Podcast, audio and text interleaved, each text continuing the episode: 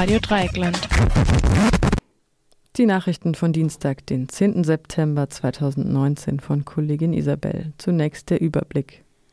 NPD-Ortsvorsteher soll wieder abgewählt werden. Antibetrugsbehörde der EU ermittelt gegen zwei Kommissionskandidatinnen.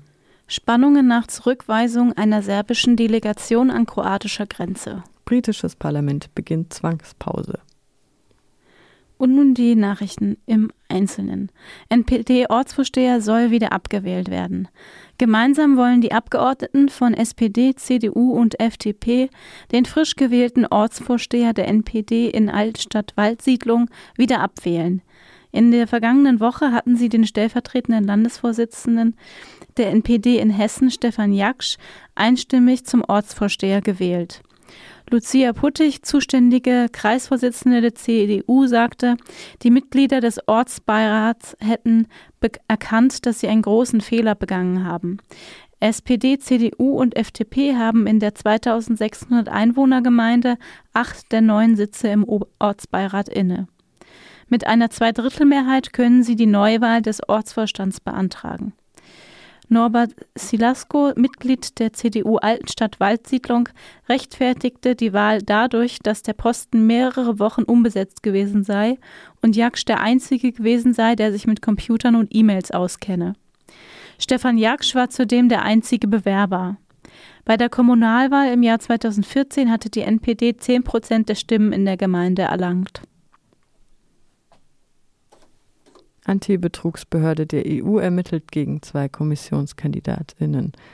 Die Behörde für Betrugsbekämpfung der EU, OLAF, ermittelt gegen die Französin Sylvie Goulart und Janusz Wojciechowski aus Polen.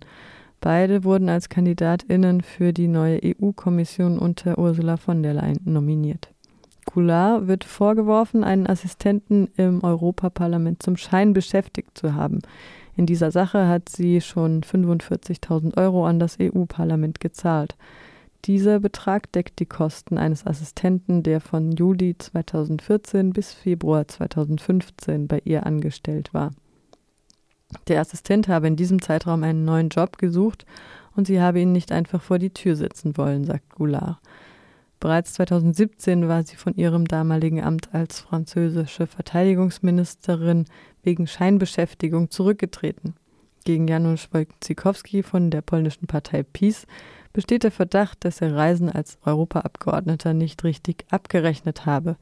Wojciechowski bestätigte, dass er für einen Zeitraum im Jahr 2011 11.250 Euro Reisekosten freiwillig nachgezahlt habe. Es gibt keine Frist, bis wann die Ermittlungen abgeschlossen sein müssen. Über mögliche Rechtsfolgen dürfen dann die betroffenen Institutionen auf EU-Ebene oder die Justiz der jeweiligen Nation entscheiden. Ursula von der Leyen wird heute die Ressortverteilung der neuen EU-Kommission vorstellen. Spannungen nach Zurückweisung einer serbischen Delegation an kroatischer Grenze. Am Samstag verweigerten kroatische Grenzpolizistinnen einer Delegation des Militärs aus Serbien die Einreise.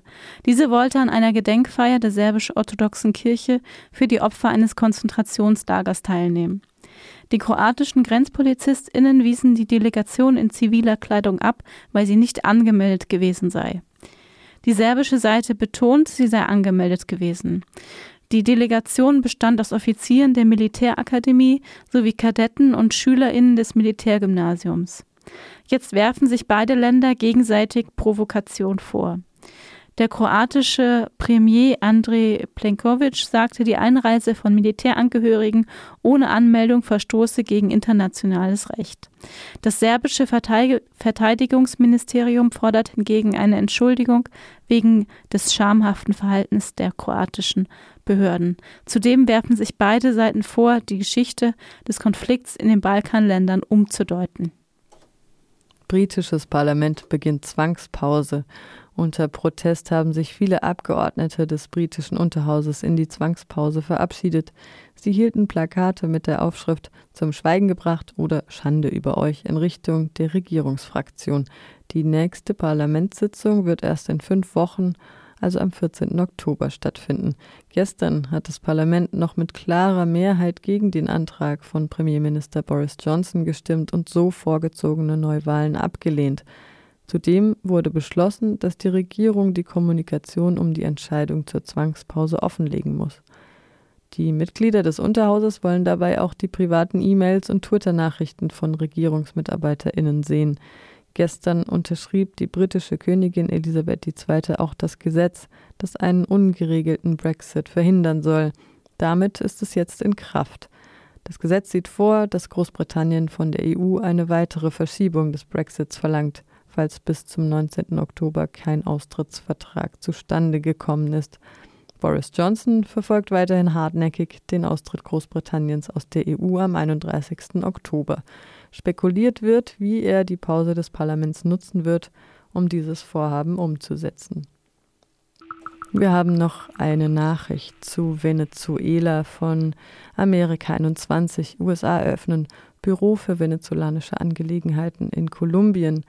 Das US-Außenministerium hat vergangene Woche die Eröffnung eines Büros für venezolanische Angelegenheiten in Kolumbien, Hauptstadt Bogotá, bekannt gegeben. Die Venezuela Affairs Unit V, also VAU, wird in der Mitteilung als einstweilige diplomatische Vertretung der US-Regierung in Venezuela betitelt und wird in den Räumlichkeiten der US-Botschaft in Kolumbien funktionieren. Als Aufgabe des Büros wird explizit die Arbeit für die Wiederherstellung der Demokratie und der verfassungsmäßigen Ordnung in Venezuela genannt. Ansprechpartner der V sei Interimspräsident Juan Guaido. Dieser hatte sich am 23. Januar diesen Jahres als Parlamentspräsident selbst zum Staatschef ausgerufen und wird von den USA und rund 50 weiteren Staaten anerkannt. Faktisch übt Guaido in Venezuela aber keine Macht aus. Ein Putschversuch unter seiner Führung, der das Militär zum Überlaufen animieren sollte, blieb am 30. April erfolglos. Zuletzt waren Guaidos Aufrufe zu Demonstrationen kaum mehr befolgt worden.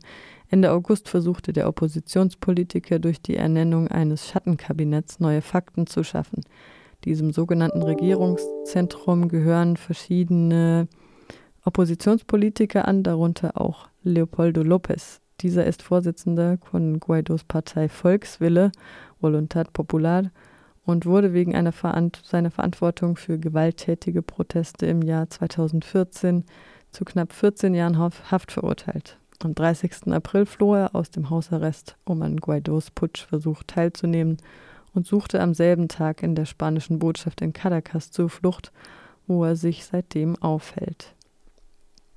Das Ziel der USA bleibt, den gewählten Präsidenten Nicolás Maduro zu stürzen und sich der Reichtümer und Ressourcen Venezuelas zu bemächtigen, so schreibt Aharonian.